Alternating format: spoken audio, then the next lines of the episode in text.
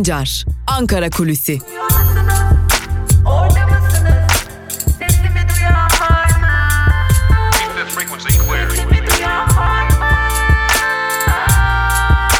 Özgürüz Radyo.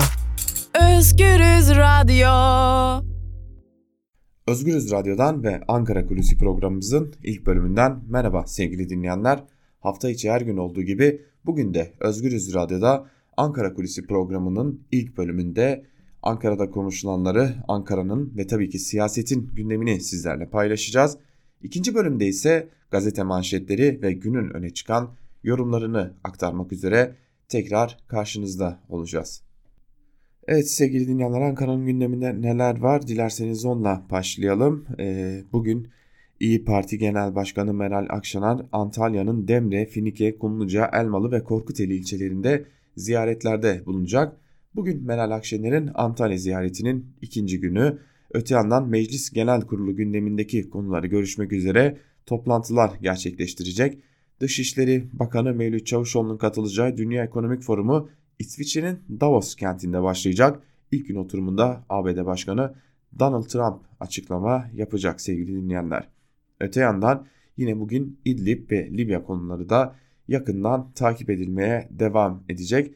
Tabi bu arada önemli bir parantezi açarak devam edelim. Libya konusu Ankara'da konuşulmaya devam ediyor. Zira e, Libya konusu artık Ankara'da bir yerde AKP'nin yumuşak karnı olarak adlandırabileceğimiz bir noktaya gelmiş durumda. AKP kulislerinde dahi Berlin konferansında tırnak içerisinde söylemek gerekirse alınan o hezimete uğramış e, sonuç nedeniyle ya da o hezimet olarak adlandırılabilecek sonuç nedeniyle Libya seferinin nasıl da büyük bir hezimetle sonuçlandığı konuşuluyor. Zira Cumhurbaşkanı Erdoğan ve Vladimir Putin arasında uzun süren bir e, dönemden sonra aslında bir yerde bir uyuşmazlık ortaya çıkmaya başladı. Her defasında Libya konusunda uzlaşan, uyuşan ve bir şekilde orta yolu bulan e, Vladimir Putin ile Cumhurbaşkanı Erdoğan Libya konusunda uzlaşı sağlayamadılar. Sadece Libya konusunda uzlaşılamayan isim olarak Rusya lideri Vladimir Putin değil aynı zamanda Avrupa Birliği ülkeleri ve konunun diğer muhatapları da vardı. Türkiye'nin yegane şartı ben asker göndereyim ve bu sorunu oradaki askerlerimle ben çözeyim şeklindeydi. Bu taleple gitti. Bu talep ne Hafter tarafından ne Rusya tarafından ne Avrupa Birliği tarafından ne de diğer garantör olabilecek Afrika ülkeleri tarafından kabul edilmedi ve Türkiye'nin asker göndermesi halinde sorunun derinleşebileceğinin altı çizildi. Peki bunlar bilinen şeyler. Peki AKP kulislerine bu konu nasıl yansıdı? AKP kulislerinde bu konu ciddi bir tartışma konusu haline gelmiş görünüyor. Zira yeniden Cumhuriyet Halk Partisi'nin diline düştük şeklinde bir değerlendirmede bulunulmuş durumda. Libya konusunda ve AKP'de daha da ötesi burada ortaya çıkan o tablonun üzerinin örtülmesi için çeşitli planların yapıldığını yine dış politikada askeri anlamda varlık gösterebilmek adına çeşitli hareketlerin geliştirilmesi için çeşitli planlamaların yapıldığını belirtelim. Önümüzdeki günlerde de bu konuya ilişkin olarak AKP'den dikkat çeken bir hamlenin gelmesi bekleniyor. AKP demişken AKP'nin içerisinden doğan yeni partilere ilişkin olarak dikkat çeken birkaç bilgi var. Bu bilgilerin de yalnızca ama yalnızca Özgürüz Radyo'da olduğuna dikkat çekerek bu bilgileri de sizlerle paylaşalım. Evet sevgili dinleyenler, AKP'den kopan iki ayrı kanat var. Bunlardan biri Ahmet Davutoğlu'ydu ve Ahmet Davutoğlu partisini kurdu.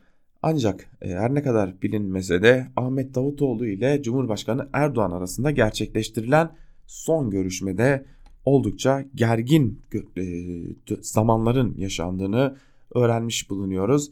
Zira Cumhurbaşkanı Erdoğan'a Ahmet Davutoğlu beni pelikancılara yedirdin, benim iade itibarımı sağlamalısınız ve bunun için de beni e, Berat Albayrak'tan ve e, diğer pelikancılardan daha üst bir mertebeye getirmesi getirmelisiniz şeklinde bir talepte bulundu ve bu talebin de kabul edilmesi halinde AKP'de kalabileceğinin de altını çizmiş Ahmet Davutoğlu ancak Cumhurbaşkanı Erdoğan tarafından bu talebin reddedilmesi nedeniyle de Ahmet Davutoğlu AKP ile olan bağlarını tamamen koparmış sevgili dinleyenler. Ve daha ötesini söylemek gerekirse Ahmet Davutoğlu için Cumhurbaşkanı Erdoğan da onun niyeti bir parti kurmak veya bir parti yönetmek değil, bir gün benden sonraki insan olmak için çaba harcıyor şeklinde bir değerlendirmede bulunduğu ve tam da bu nedenle de Ahmet Davutoğlu ile iplerin tamamen koptuğu belirtiliyor. AKP kulislerinde tekrarlayalım. Ahmet Davutoğlu ile Cumhurbaşkanı Erdoğan bir görüşme gerçekleştiriyorlar ve bu görüşmede Ahmet Davutoğlu beni pelikancılara yedirdiniz diyerek iadeyi itibar istiyor ve bu iadeyi itibar gerçekleşmediği için de e, aslında o kopuşun önü açılmış oluyor. Cumhurbaşkanı Erdoğan da Davutoğlu için niyeti parti kurmak ve yönetmek değil bir gün benden sonra bu partinin başına geçmek ve ikinci adam olmak şeklinde bir değerlendirmede bulunuyor Davutoğlu için ve Gelecek Partisi'nin belki de ortaya çıkış süreci aslında böyle başlıyor. Tabi AKP'den kopuşlar ve yeni partiler demişken Ali Babacan için ayrı bir parantez açmak gerekiyor. Ali Babacan partisinin kurma çalışmalarını artık tamamladı. Tüzükte programda hazır ancak hala çeşitli görüşmeler gerçekleştiriliyor. Çeşitli e, aslında tırnak içerisinde söylemek gerekirse çeşitli zimmi onayların alınması bekleniyor.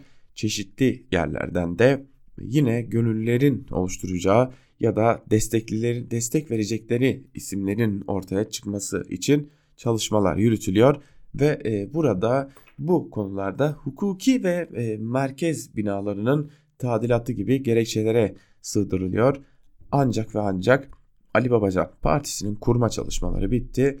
Merkez binası tadilatı aslında biraz da bunun bir e, üzerinin örtülmesi için kullanılan bir aracı haline geldi sevgili dinleyenler. Ancak e, aslında ortada biten bir bina e, tamamlanan hukuki işlemler var. Sadece teslim edilmeyen dilekçe var. Ali Babacan ise hala daha güçlü bir destek ile kamuoyunun karşısına çıkabilmek için hem AKP'nin içerisindeki kırgınlarla iletişim kuruyor. Yalnızca AKP değil aynı zamanda bir taban hareketi ve kadro hareketi olmak için de çeşitli noktalarla iletişim kurmaya devam ediyor. Ve tabi Ali Babacan için Ahmet Davutoğlu için söylenenler söylenmiyor. Zira Ali Babacan'ın artık e, AKP'den ideolojik bir kopuş gerçekleştirdiğini ve e, AKP'nin kadro hareketinden gelen isimlerin kopuşunun da AKP içerisinde ciddi bir tedirginlik yarattığını belirtiyorlar ve Cumhurbaşkanı Erdoğan'ın da Ali Babacan'ın ve ekibini yakından takip ettiğini ve hatta Abdullah Gül için o bir risk oluşturmaz. Ancak Ali Babacan'ın etrafındaki çekirdek kadro elbette ki AKP tabanını kendisine çekebilmek için ve bir kadro hareketi olması nedeniyle de riskler barındırıyor olabilir. Bu konuyu yakından takip etmek üzere de birkaç isimin de görevlendirildiğini, görevlendirildiğini yine biliyoruz AKP'de. Yani Davutoğlu'nu yakından takip eden bir ekip yok. Ancak Ali Babacan ve hareketini AKP içerisinden görevlendirme ile yakından takip eden isimler var diyelim. Ve bu bilgiyle birlikte Ankara Kulisi programımızı burada noktalayalım.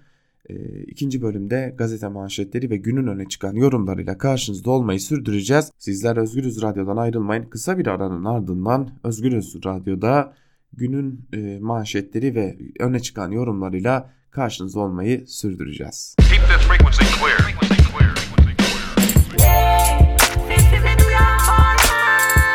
Altan Sancar, Ankara Kulüsi.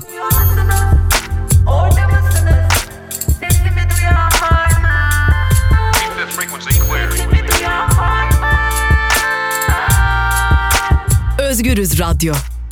Özgürüz Radyo.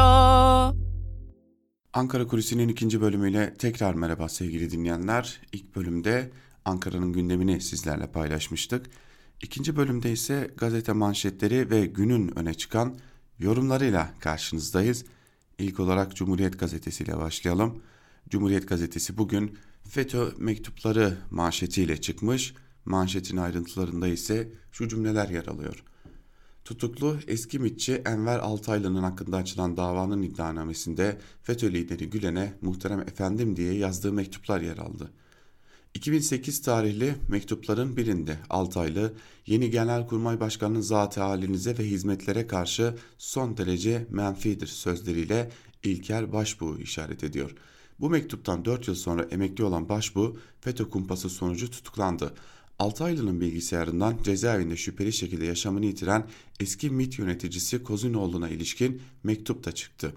Kozinoğlu'nun MIT müsteşarı olmaya çalıştığını iddia eden Altaylı bu cemaat için felaket olur diyor şeklinde haberin ayrıntıları aktarılmış. O manşet Kanal İstanbul'u özetledi başlıklı bir diğer haberi aktaralım sizlere. Bakan Albayrak'ın Kanal İstanbul güzergahında arazisi olduğuna ilişkin açıklama, açık, bakanlıktan doğrulattığımız haberi avukatı Ahmet Özel yalanlamaya çalıştı.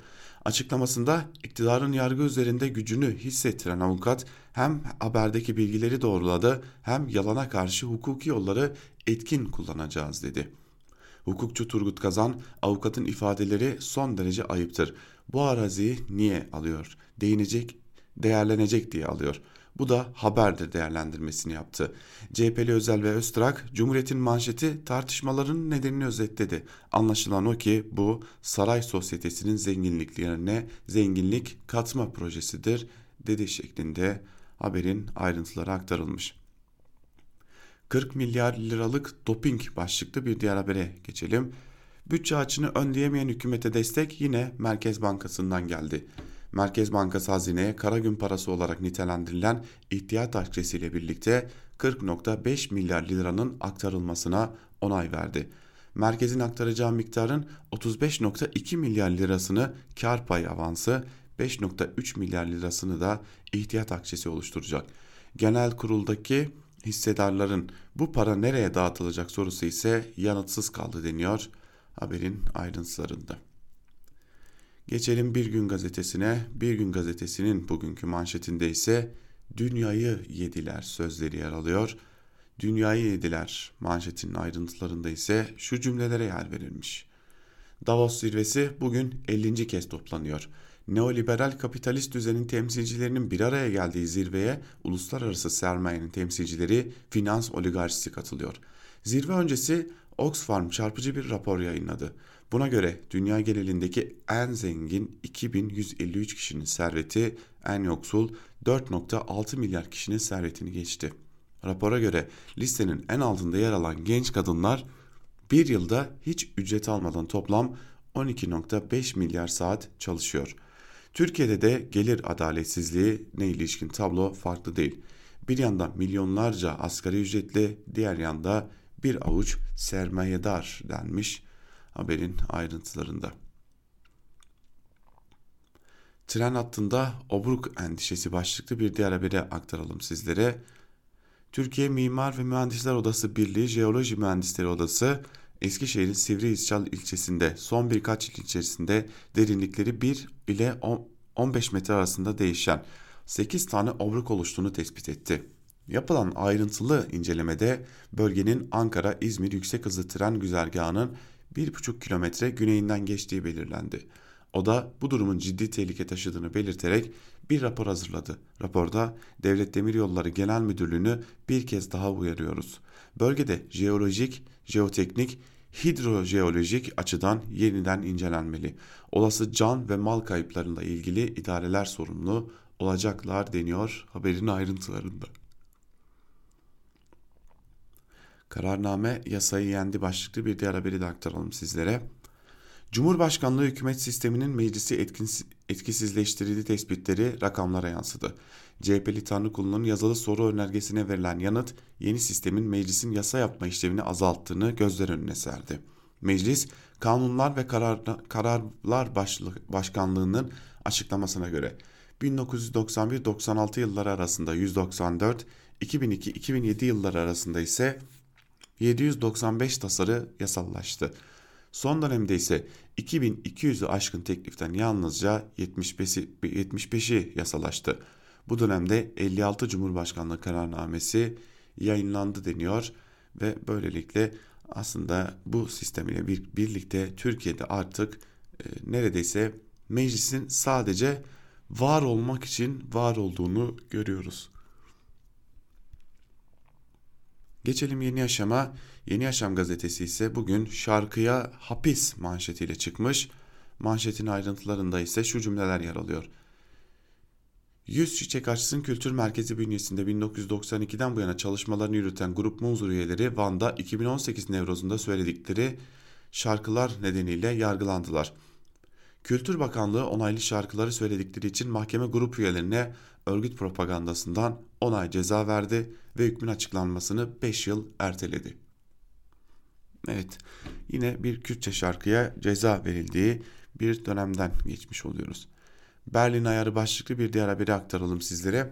Trablus hükümetine destek vererek Tobruk hükümetini ve ona bağlı Hafter komutasındaki Libya ulusal ordusunu darbeci ve terör yapılması, yapılanması olarak gören Cumhurbaşkanı Erdoğan Berlin konferansında beklemediği bir sonuçla karşı karşıya kaldı. Konferans sonuç bildirgesinde General Hafter'in elindeki Libya Temsilciler Meclisi'nin onayladığı bir hükümetin kurulmasına karar verildi. Ayrıca sonuç bildirgesinde uygulanan silah ambargosunun sıkı takibine karar verildi. Böylelikle daha önce bu ülkeye asker ve silah gönderdiğini açıklayan ve bunun için tezkere çıkaran Ankara'nın da önüne set çekilmiş oldu.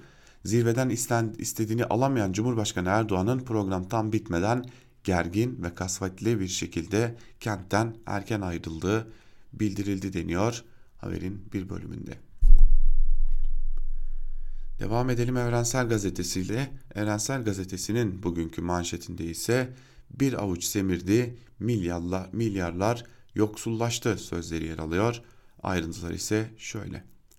Uluslararası Yardım Kuruluşu Oxfam gelir adaletsizliği raporunu açıkladı. Dünyanın en zengin yüzde biri geri kalan herkesin iki katından fazla servete sahip. Dünyanın en zengin 2000 kişisinin elinde bulunan servet 4.6 milyar insanın toplam servetine denk. Dünyanın zenginleri servetlerine ser, servetlerine milyarlarca lira eklerken ücret ve maaşlar yerinde saydı.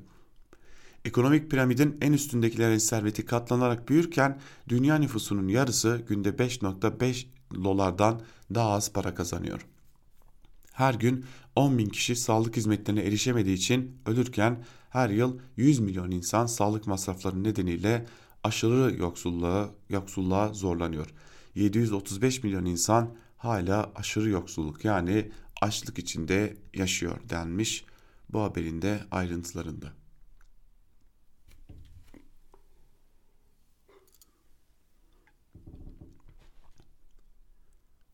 Gelin Kanal İstanbul'a karşı dava açalım başlıklı bir diğer haberi de paylaşalım sizlerle yine Evrensel Gazetesi'nden. TUMOP İstanbul İl Koordinasyon Kurulu Kanal İstanbul projesine ilişkin düzenlediği basın toplantısında İstanbullulara çağrıda bulundu. Toplantıda 17 Şubat 2020 tarihine kadar Kanal İstanbul projesine karşı dava açma hakkının olduğunu hatırlatarak gelin binlerce, yüz binlerce insan bir arada bu davayı Türkiye tarihinin en büyük davasına dönüştürelim. Tarihe İstanbul için almış olduğumuz bu yurttaşlık sorumluluğunu not düşelim denildi diye çağrısı aktarılmış TUMOB'un Kanal İstanbul'a karşı mücadele devamlılığı için. Geçelim Sözcü'ye. Sözcü gazetesinin bugünkü manşetinde ise Milletin kanalında geçim derdi var sözleri yer alıyor. Ayrıntılar ise şöyle. İktidar en az 75 milyar lira harcanacak olan Kanal İstanbul'da ısrar ediyor ama vatandaşın gündemi hayat pahalılığı ve işsizlik. Türkiye'de milyonlar geçinemiyor, çile çekiyor sesini duyurmaya çalışıyor. Atanamayan öğretmenler Ankara'da toplan, toplanıp eylem yaptı. Atama istedi. Otomotiv sektöründeki yaklaşık 130 bin işçi de maaş zammı mücadelesi veriyor. İşverenler zam teklifini %8'den %10'a çıkardı. İşçiler ise %26 istiyor. Evet bir yanda e, aslında görüyoruz ki e, Kanal İstanbul'a hevesi ya da başka başka hevesleri taşıyan bir iktidar bunun yanında da geçinmeye çalışan, ayakta durmaya çalışan bir toplum diyelim ve geçelim Karar Gazetesi'ne. Karar Gazetesi'nin manşetinde ise Şahıs Partisi şahısla gider sözleri yer alıyor. Bu sözler Ahmet Davutoğlu'na ait. Ahmet Davutoğlu bugün Karar Gazetesi'nin manşetinde Karar Gazetesi'ne açıklamalarda bulunmuş. Ayrıntılar şöyle. Ahmet Davutoğlu karar yazarları Ahmet Taş getiren Elif Çakır ve Yıldıray Oğur'a konuştu. Hatalardan ders almayı bilen biriyim. Tek adamın yönettiği bir partinin nasıl tükendiğini bizzat yaşayarak gördüm ve bunu engellemek için çok çaba sarf ettim. Kişilere bağlı kişiler, partiler kişilerle gider. Bunları yaşamış birisi olarak yeni bir partide varlığı liderine bağlı bir yapıya izin verir miyim demiş Ahmet Davutoğlu yaptığı değerlendirmede.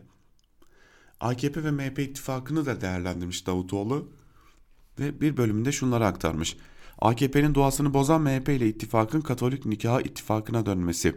Herkes kendisini siyasi iktidar, iktidar siyasi aktör yapan kitlelerinden uzaklaştı. Siyasi ittifaklar kimya bozuyor değerlendirmesi yapmış. Ancak kendisi de ittifakların olabilmesi için seçim döneminin beklenebileceğini belirtmiş.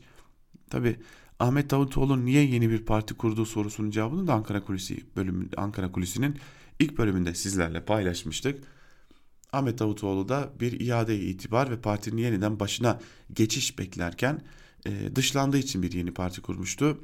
Tabi burada ne kadar samimiyet var o da ayrı bir soru işareti. Geçelim Milliyet Gazetesi'ne. Milliyet Gazetesi şiddeti kanıksadık manşetiyle çıkmış. Manşetin ayrıntılarında ise şu cümlelere yer veriliyor. Doktorların %74.4'ü şiddete uğradığını belirtti. Ancak yarısından fazlası bir şey çıkmaz düşüncesiyle saldırganlardan şikayetçi olmuyor. Aile Hekimleri Dernekleri Federasyonu'nun 14.719 hekimle yaptığı ankete göre hekimlerin %73.6'sı sözel, %25.4'ü sözel ve fiziksel şiddet, %1'i ise fiziksel şiddete maruz kalıyor. Hekimlerin yarısından fazlasına fazlasında ise yaşadığı şiddet olayını bildirmediği belirtilen ankette %85'i şiddeti bildirmeme gerekçesi olarak sonuç alamam gösteriliyor. Bu sadece şiddeti kanıtlamak değil aynı zamanda Türkiye'de yargı ve kolluktan umudun ne derece kesildiğinin de bir göstergesi. Ancak bunu Milliyet Gazetesi'nin haberin ayrıntılarında ya da belki de bu çalışmada bulamayız ancak burada biraz da bunu iyi görmek gerekiyor. Klasik bir açıklamayı da sizlerle paylaşalım sevgili dinleyenler. Berat Albayrak 2020 daha da iyi olacak demiş. Maliye Bakanı Berat Albayrak Türkiye'nin 2019'u tarihe geçecek bir yumuşak inişle pozitif bir büyümeyle geride bırakacağını söyledi. 2020 daha iyi bir yıl, yıl olacak dedi. Albayrak stabilizasyonun oluşmaya başladığını belirtti. Özel bankaların faiz indiriminde kamu bankalarını örnek alması gerektiğini belirten Albayrak, gerek Ağustos 2018'den bu yana gerek 2019'un tamamında TL varlıklarının ayrıştığını ve kazandırdığını söylemiş. Şimdi sevgili dinleyenler şu an programımızın yayınlandığı dakika itibariyle size dolar ve TL kurunu söylemek istiyorum.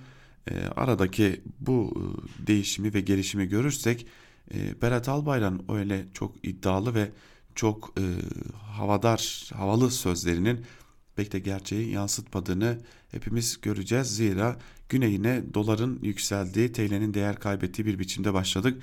Şu an itibariyle dolar 5 lira 92 kuruş hatta 93 kuruş oldu. Euro ise 5-6 lira 58 kuruş seviyesinde. Peki biz Berat Albayrak'ın bu açıklamalarına neden gülüyoruz? Neden artık bu kadar komedi haline aldı? Çünkü e, Nisan Mayıs'tan daha iyi olacak. Mayıs e, Haziran Mayıs'tan daha iyi olacak. E, bir şekilde bu e, şekilde devam etti ve e, aslında hiç de iyi olmadığımızı gördük. E, Berat Albayrak ise hala ısrarlı e, bir şekilde ekonomi daha iyiye gidecek diyor. Ama Berat Albayrak'ın belirttiği gibi ekonomi iyiye gitmezken kendisi e, bir şekilde e, bir yerlerden Kanal İstanbul'dan Kanal İstanbul noktalarından arazi alırken e, halk ise daha fazla acı çekiyor. Dilerseniz Berat Albayrak'ın e, o enflasyon hesabını da size bir dinletelim. Hemen ardından e, devam edelim. Çünkü artık Berat Albayrak'ın çok da gerçekçi olmayan o hesaplarını e, kamuoyuyla paylaşmak gerekiyor. Ben hep şunu ifade ettim. Bugün herkes şunu görüyor ki Şubat Ocak'tan hakikaten çok daha iyi. Çok net söylüyorum. Mart'ta Şubat'tan daha iyi. Nisan Mart'tan zaten çok iyi olacak. Adım adım tek tek Nisan'da Mayıs'ta ne olacağı belli. Hepimiz şahit olacağız. Bugün son rakamları söyleyeyim size. Evet sevgili dinleyenler e, Berat Albayrak'ın son rakamlarını e, tabii ki sizlerle paylaşmadık ancak e, ortada bir gerçeklik vardı. Berat Albayrak e, her ay bir önceki aydan daha iyi olacak demişti. Her ay bir sonraki aydan çok daha kötü olduğu için yapabildiklerini yaptılar. Rakamlarla oynadılar. İşçiye memura daha az zam, e, daha fazla vergi yükü bindirmeyi tercih ettiler. Geçelim Hürriyet gazetesine. Trablus umutlu manşetiyle çıkmış. İliştirilmiş gazetecilik nasıl yapılır sorusunun cevabını da vermiş. Hürriyet dünyanın odak noktası Trablus'ta sokakları dolaştı. Halk tedirgin siyaset konuşmaktan kaçınıyor. Silah seslerinin azalmasından memnunlar. Kalıcı ateşkesten umutlular. Türkiye'ye güveniyorlar denmiş. Ve e, öyle görünüyor ki e, bir şekilde iliştirilmiş gazetecilik yapılmış yine. Ahmet Hakan yönettiği Hürriyet gazetesinde e, Trablus Türkiye'den umutlu yazdırabilmek için ciddi bir çaba harcamış gibi görünüyor ve bir bölümünde şunlar aktarılmış. Bir esnaf şehirde hayatın ateşkesten sonra daha da normale döndüğünü, geceleri Trablus halkını uyutmayan bombalama seslerinin çok azaldığını anlatıyor. Bir kuyumcu her şeye rağmen Libya'da yeniden kalıcı barışın hakim olacağı inancını dile getiriyor. Türkiye-Libya mütabakatına yoğun bir destek var deniyor haberin ayrıntılarında. Tabi Trablus'a gidiyorsanız ve iliştirilmiş gazetecilik yaptır, yaptırılıyorsanız bir şekilde orada e, iktidarı memnun edecek bir şeyleri yapmak zorundasınız. Hele ki oturduğunuz koltukta iktidara biat ettiğiniz için oturuyorsanız. Evet devam edelim sevgili dinleyenler Sabah gazetesine geçelim. Sabah gazetesi Libya'daki varlığımız barış umudunu arttırdı sözleriyle manşetini taşımış. E, tabii neden arttırdıysa eğer niye Berlin konferansını sinirli bir şekilde terk ettik? Başkan Erdoğan Libya'da Putin'le birlikte çağrısını yaptığımız ateşkese uyulması halinde siyasi sürecinde önü açılacak değerlendirmesinde bulunmuş. Bunu yine Şebnem Bursalı'nın köşesinin manşete taşınmasıyla görüyoruz. Türkiye barışın anahtarıdır. Libya'da Türkiye'nin varlığı barış umutlarını arttırdı. Attığımız adımlar sürece bir denge getirdi ve ateşkes zemini oluştu. Biz Libya'ya şu anda sadece eğitmen olarak bir kadro gönderdik. Akdeniz'de Libya ile müşterek çalışacağız ama 3 ama 4 belki de 5. ülkeyi de ortak alabiliriz denmiş. Yazının bir bölümünde bu da manşete taşınmış. Berat Albayrak yine Sabah gazetesinde de var. Vatandaş iyileşmeyi daha da hissedecek deniyor. Sanırım Berat Albayrak'ın Kanal İstanbul arazisinde aldığı e, iyileşmeden bahsediliyor. Çünkü vatandaşın öyle çok, çok da iyileşme hissedecek durumu görünmüyor diyelim. Ve geçelim Yeni Şafak'a. Yeni Şafak'ın manşetinde ise Kozinoğlu felaket olur sözleri yer alıyor. E, Cumhuriyet gazetesinden de aktarmıştık bu haberi. Bir bölümünü yine buradan paylaşalım sizlere. FETÖ'nün CIA bağlantısını kuran eski mitçi Enver Altaylı'nın Gülen'e gönderdiği bir raporlar ele geçirildi. Kasım 2011'de Silivri cezaevinde şüpheli biçimde ölen Kaşif Kozanoğlu'nun oğlunu hedef gösteren Altaylı MİT müsteşarı olmaya çalışıyor. Böyle bir şey olursa Allah Fethullah Hoca Efendi cemaatin önde gelenlerini korusun. Bu bir felaket olur diyor denmiş. Haberin ayrıntılarında 2020 yine ince ayar yılı denilerek de Berat Albayrak'ın o gerçekleşmeyecek tahminlerinden biri daha Yeni Şafak'ta da bütün yandaş gazetelerde olduğu gibi bir şekilde birinci sayfadan okurlara duyurulmuş. Tabi bu Berat Albayrak'ın e, tutmayan ilk e, öngörüsü olmadığı için ya da tutmayan ilk e, şey olmadığı için bir biçimde artık Berat Albayrak alışmış biz de alıştık diyelim. Evet devam edelim. Yeni Akit'e geçelim. Akit'in manşetinde ise Milli Oto devlerin ayarlarını bozdu sözleri yer alıyor. 58 yıllık hayal, hayal ürünü olan yerli otomobil daha üretime çıkmadan sipariş yağmuruna tutulurken küresel piyasayı elinde tutan dünya devlerinin de adeta kimyasını bozdu.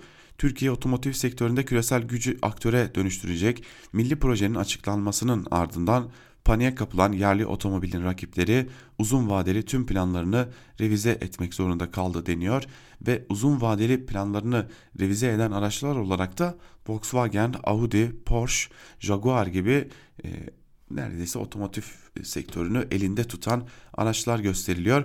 Tabi yine bu haberin altında Muhammed Uzun imzası var. Ama sevgili dinleyenler e, Türkiye'de bir proje yapılıyorsa e, ya elbette ki yerli bir proje desteklenir, bir yerli araç desteklenir ancak bu halkın gözüne baka baka yalan söyleyerek yapılmaz. E, o kadar da yerli olmayan, yerli oranı e, daha çok e, düşük olan bir araçtan bahsediyoruz. Zaten Türkiye'de eğer bir proje için e, şimdi okuyacağım o cümle kuruluyorsa o cümle nereye gidiyordur, o proje nereye gidiyordur iyi düşünmek gerekir. Zira yine Akit'in kurduğu cümle şu. Otomotiv sektöründe küresel aktöre dönüştürülecek milli proje. E, hatırlayalım Türkiye'de küresel güç olma hevesi nerelerde başladı, başımıza neler getirdi sorusuna Suriye, Libya gibi yerlerde başladı ve e, başımıza neler geldi ortada. O zaman da biz küresel güç olacağız şeklinde bir söylem geliştirilmişti ve e, bunlar gelmişti. Yani bir projeye başlarken belki de biz küresel anlamda şu olacağız, küresel anlamda bu olacağız demek yerine biz kendine yeten, kendini üretebilen, kendince ayakta durabilen ve e, dışa bağımlılığı en aza indirilmiş bir ülke olacağız demek çok daha mantıklı, çok daha makuldür. Zira küresel aktör olmanın da yolu buradan geçer. Ben küresel aktör olacağım diye yola çıkılmaz.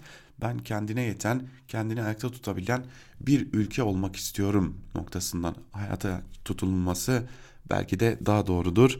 Ancak e, bunu gel de bu iktidara ve yandaşlarına anlat diyelim ve devam edelim. Şimdi yeni akite açıklamalarda bulunan bir bakan var.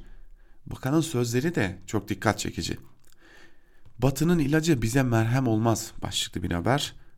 Açıklamalarda bulunan da Milli Eğitim'in başındaki Ziya Selçuk. Ayrıntılar şöyle.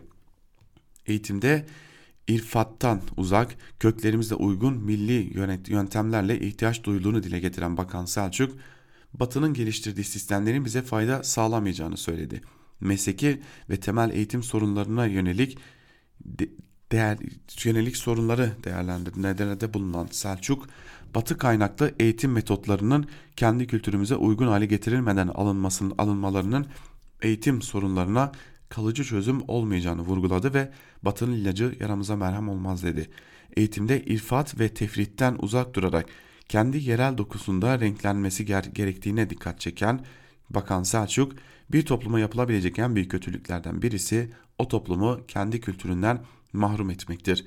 Bizim bir şekilde hem içeride yeşermemiz hem de bütün dünyayla etkileşim içinde olmamız lazım diye konuştu deniyor haberin ayrıntılarında. Yine yerlilik, millilik, eğitimcilik, kültür şu bu deniyor. Ee, bunun bir yerine de bilimi koysalar keşke demek kalıyor geriye çünkü Türkiye'de hiçbir zaman eğitim tam anlamıyla bilimsel olmadı. Devam edelim. Köşe yazılarına geçelim. Yine Akit'le birlikte gazete manşetlerini noktalayalım ve köşe yazılarıyla devam edelim sevgili dinleyenler. E, Libya krizi var. E,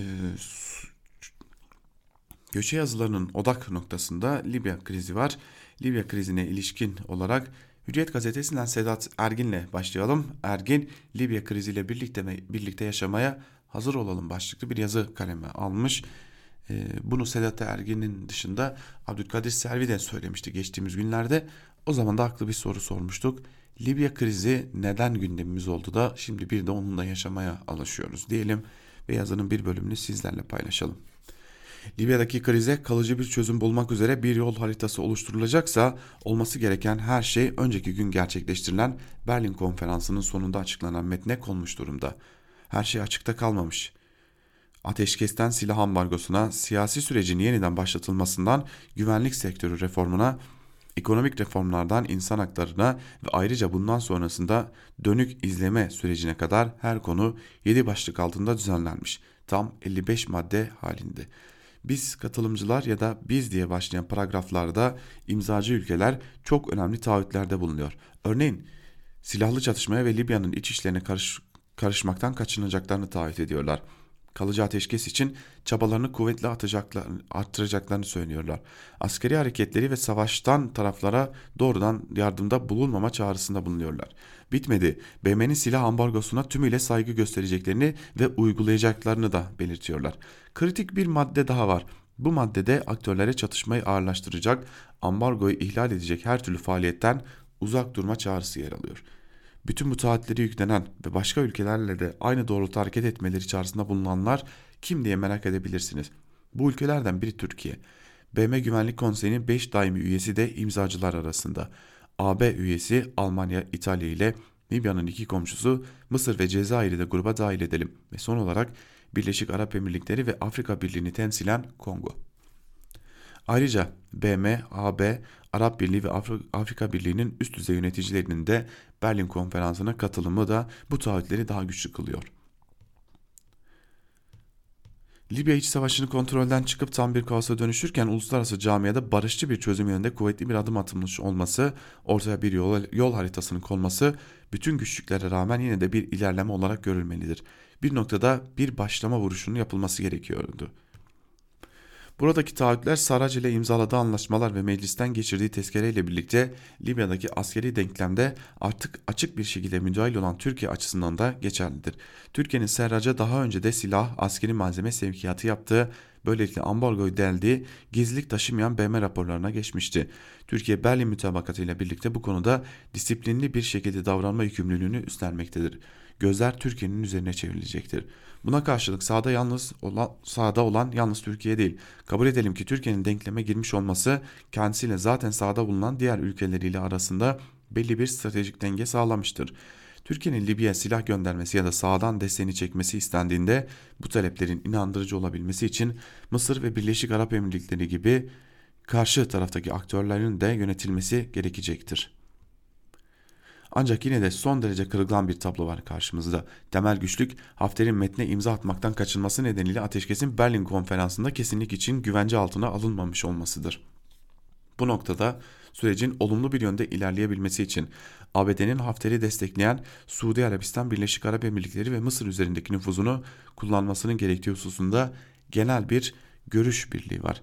Neresinden bakılırsa bakılsın hiç de kolay bir süreç beklemiyor tarafları. Libya savaşın gruplar arasında darmadağın olmuş bir ülke halindedir. Toparlanması çok uzun zaman alacak, ülkenin yeni baştan inşa edilmesi gerekecektir.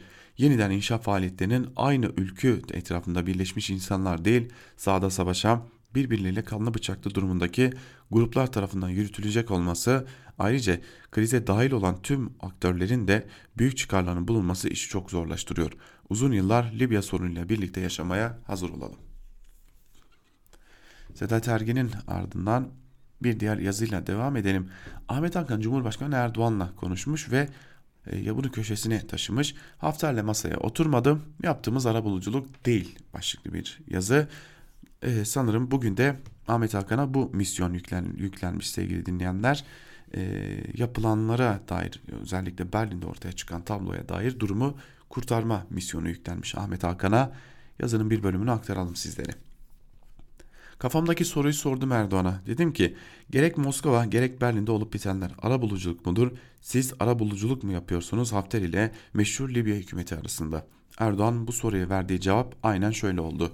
Burada ara bulucu sıfatıyla bulunmayı kabul etmeyeceğimizi zaten Sayın Putin'e de başta söyledim. Sayın Putin ben Hafter tarafını halledeceğim siz de Sarrac'ı halledersiniz.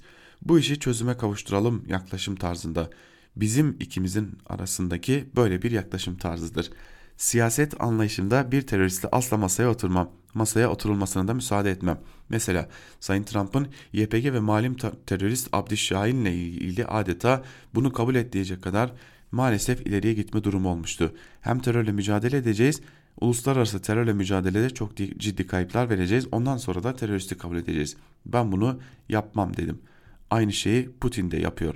Tabi bu biraz insanın siyasetçinin bakışıyla veyahut kendi karakteriyle ilgili bir olay. Sorumlu Hafter'dir dedim kimse itiraz etmedi. Cumhurbaşkanı Erdoğan Berlin zirvesiyle ilgili olarak bir son durum değerlendirmesi yaptı. O da şöyleydi. Zirvede yaptığımız, aldığımız kararlar çerçevesinde Saraç ve Hafter arasında beşer kişinin katılacağı askeri komite önümüzdeki birkaç gün içinde toplanacak. Kilit nokta Hafter'in saldırgan tutumunu sonlandırmasıdır. Tüm anlaşmaları ihlal eden ve meşru hükümete saldıran Hafter taraftarlarıdır. Berlin'deki tüm toplantılarda Hafter'in saldırgan taraf olduğu için ger gerçeğini açıkça dile getirdim. Kimse itiraz etmedi. Hafter metinleri imza atmadı, sözlü beyanda bulundu. Oysa söz uçar yazı kalır. Bunu hatırlattım. İnşallah neticesi hayırlı olur demiş. Cumhurbaşkanı Erdoğan Ahmet Hakan'ın aktardığına göre tabi e, burada Hafter'in ne kadar da arabulucu olunmadığı Hafter ile Saraç arasında ne kadar da dolaylı da olsa bir arabuluculuk yapılıp yapılmadığı sorusunda ayrıca bir cevaba ihtiyacı var diyelim. Devam edelim sevgili dinleyenler. Artı gerçekten e, Alp Altınört'te Libya konferans Libya konferansının ardından Libya nereye başlıklı bir yazı kalemi almış ve bir bölümünde şunları aktarıyor. Libya uluslararası siyasetin başat konularından birisi haline geldi. 2012'deki Bingazi ABD konsolosluğu baskınından sonra ne halleri varsa görsünler bandına indirgenen Libya bir anda büyük güçlerin dikkat odağına yerleşti. Zira Kaddafi'nin emperyalist de, emperyalistlerle devrilmesi ve linç edilmesinin ardından darmadağın olan bu ülkenin kaderi ağır biçimde de olsa değişiyor. Libya'nın bölünmüşlüğünün aşılabileceği olasılığı topraktaki temsilciler Tobruk'taki Temsilciler Meclisi ve Libya Ulusal Ordusu'nun güç kazanması çerçevesinde ortaya çıkıyor. Bölünmüş ve kolay idare edilebilir bir Libya yaratmış olan Avrupa ve ABD emperyalistler, emperyalist güçleri bu gelişmeyi önlemeye çalışıyor. Tabii ki AKP iktidarını halk tarafından kabul görmeyen Neo-Osmanlıcı siyaseti de buna paralel konumda. Trablus-Bingazi bölünmesini destekler bir siyaset izleye geldi AKP iktidarı. Ancak AKP iktidarı ne zaman ki bu siyasetini Trablus-Ankara ikili anlaşmaları ile yeni bir düzleme çekti, o zaman ülkedeki bütün dengeleri aleyhine olarak, olarak değiştirdi. Libya'da geniş halk yığınları arasında ülkeye Türk askeri birliklerinin yerleştirilmesi dolayısıyla Osmanlı geri geliyor, Libya'nın devlet bağımsızlığı son bulacak endişelerini yaydı. Böylece ülkedeki siyaset sosyolojisinin asli bir unsuru olan aşiret reislerini Trablus ve Sarrac'a karşı birleştirdi aşiret reislerinin toplantısından ülkedeki petrol üretimini ve sevkiyatını kesme kararını çıktı. çıktı. Bu karar Ankara ve Trablus e, tarafından ülkeye Suriye paralı askerlerin transferine bir tepkiydi. İlk gün Libya Ulusal Kurumu'nun açıklamasına göre petrol ihracatı günde 800 bin varil ve 55 milyon dolar azaldı. Nihayet petrol ihracatı günde 72 bin varile düşerek dibi buldu. Petrol blokajı sebebiyle Libya Petrol Kurumu First Major ilan etti. OPEC üyesi ülkede yaşanan bu blokajı dünya petrol fiyatlarında da artışa yol açtı. Libya'nın ihraç ettiği petrolün tüm geliri Trablus'taki Saraç hükümetine yatırılıyordu. Petrol blokajı Libya'da değişen güç dengelerini tüm çıplaklığıyla gösterdi. Libya petrolün ana müşterilerinin Avrupalı devletler olduğu düşünüldüğünde bu gelişmenin Berlin konferansına etki yapmaması da düşünülemezdi diyor Alp Altınörs'te yazısının bir bölümünde. Biraz daha Türkiye odaklı bir yazıyla devam edelim. Libya masasında olmak başlıklı Evrensel Gazetesi'ndeki Yusuf Karataş'ın yazısıyla Karataş yazısının bir bölümünde şunları aktarıyor. Erdoğan iktidarının Libya masasında bir başarı elde edip etmediğine geçmeden önce şu noktaya dikkat çekmek gerekiyor. Ülkedeki iktidar bölge yani Orta Doğu ülkelerine askeri müdahale ya da son Libya'ya asker gönderme tezkeresinin de olduğu gibi askeri caydırıcılık gücünü kullanarak diplomatik süreçlere dahil olmaya dayalı bir siyaset izliyor. Bu politika üzerinden paylaşım mücadelesi pastasından pay almayı umuyor. Bu politikanın kaçınılmaz sonuçlarından biri silahlanma ve askeri harcamalara ayrılan bütçenin sürekli artırılması oluyor. Çünkü iktidar ve savunucuları Türkiye'nin askeri müdahale ve caydırıcılık gücünü ne kadar artarsa paylaşım pastasından kapacağı payında o kadar büyük olacağı propagandasını yapıyorlar. Berlin'deki Libya konferansından hangi sonuçların çıktığını ve daha bu dahası bu sonuçların Erdoğan iktidarının başarı haznesine yazılıp yazılmayacağına dair konusunda şunlar söylenebilir. Öncelikle bu konferansın Putin ve Erdoğan'ın Libya'da kalıcı ateşkes için yaptığı çağrıyla Moskova'da yapılan ancak Libya'daki savaşın güçlü tarafı olan Hafter'in anlaşmayı imzalamadan kalktığı toplantının ardından yapıldığını söylemek gerekiyor. Berlin'deki konferansta ev sahibi Almanya ve BM'nin 5 daimi üyesinin yanı sıra İtalya ve Libya'nın komşuları Mısır ve Cezayir, Afrika Birliği'ni temsilen Kongo, Türkiye ve Birleşik Arap Emirlikleri katıldı. Bunlar bir tarafa Berlin toplantısı öncesinde Hafter güçlerinin ülkede denetimin kendi ellerinde olduğunu göstermek için Libya'nın petrol ihracatının yapıldığı limanları ve boru hatlarını kapattığını da not etmek gerekiyor. Bu toplantının bir diğer çek e, dikkat çekici noktası Erdoğan'ın kendisiyle ideolojik ve siyasi akrabalığı olan ihvancı Mursi'yi darbeyle devirdiği için bugüne kadar muhatap almak istemediği Mısır lideri Sisi ile aynı masaya oturmak zorunda kalmasıydı. İktidar yanlısı medya Erdoğan'ın konferanstan sonra verilen yemeğe kalmayarak Sisi'yi protesto ettiğini söylüyorlar. Oysa Sisi ile pazarlık masasına yan yana geldikten sonra yemekte bir araya gelmemenin tribünlere oynamaktan halkı aldatmaya yönelik bir propaganda olmanın ötesinde bir anlamı yok. Özetle bugün oldukça zor olmakla birlikte eğer Berlin konferansı sonrasında Libya'da kalıcı ateşkes sağlanıp bu süreç siyasi çözüme evrilirse Sarraç'la anlaşma imzalayan Erdoğan iktidarının yarın karşısında Hafter'i bulma, bulması sürpriz olmayacak. Aslında Erdoğan iktidarı zaten altına imza attığı taahhütlerle darbeci terörist dediği Hafter güçlerini meşru bir taraf olarak kabul etmiş oldu. Bugün söylemin başka olması bu gerçeği değiştirmiyor demiş Yusuf Karataş da yazısının bir bölümünde. Ee, tecrübeli e, ABD muhabiri Cansu Çamlıbel e, gazete Duvar'da bir yazı kaleme almış. ABD'de 2020 model Türkiye senaryoları başlıklı bir yazı. O yazının bir bölümü ise şöyle. Amerika Birleşik Devletleri'ndeki müesses nizamın düşünce kuruluşu tanımın, tanımını ziyadesiyle hak eden Rand Corporation geçen hafta bir Türkiye raporu yayınladı. Türk medyası şaşırtıcı biçimde Türkiye'nin milliyetçi rotası ABD-Türkiye stratejik ilişkileri ve ABD ordusu açısından sonuçları başlığını taşıyan raporu atladı. Hükümet güdümündeki medya organlarından sadece biri raporu işte ABD'nin yeni Türkiye politikası gibi beylik bir manşetle haberleştirdi. Oysa raporda Washington'daki başkanlık ofisi dışındaki devlet kurumlarında Ankara'ya yönelik son yıllarda neredeyse kurumsallaşan kanaatlerin derli toplu ifadesi dışında yeni bir politikaya dair ciddi bir işaret yok. Aksine Cumhurbaşkanı Erdoğan'ın yönetimindeki Türkiye'nin batı açısından zor bir müttefik olmaya devam edeceği tespitiyle buna rağmen ABD'nin ipleri koparmadan Ankara'yı özellikle askeri ilişkiler üzerinden eksende tutma ihtiyacına vurgu yapan tavsiyelerin oluşturduğu bir rapor olmuş. Son yıllarını Türk-Amerikan ilişkilerinde yaşanan çatlakları araştırıp analiz ederek geçiren bir gazeteci olarak 248 sayfalık rapordaki tespitler için olsa olsa herkesin bildiği sırlar diyebilirim. Yine de merakları için 2020 başı itibariyle bu ilişkinin nerede durduğunu hatırlamak açısından bir hafıza tazelemesi sayılabilir.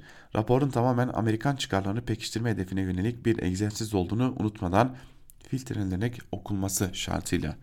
Raporda tartışmasız en can alıcı paragrafı şu. Türkiye'ye yaşa yaşayabilir bir muhalefet lideri ya da koalisyonun ortaya çıkması durumunda Erdoğan ve AKP 2023'te iktidardan sökülüp atılabilir. Bu durumda Türkiye'den daha uzlaşmacı bir yaklaşım beklenebilir. Çünkü 2018'de parlamentoya seçilen 3 muhalefet partisi de NATO ve AB ilişkilerinin canlanmasına yönelik çağrılarda bulunuyorlar. Yine de kamuoyunda var olan ABD ve AB'ye yönelik derin şüpheler gelecekte Türkiye ile varılacak olası uzlaşmanın hızını ve kapsamını sınırlayabilir.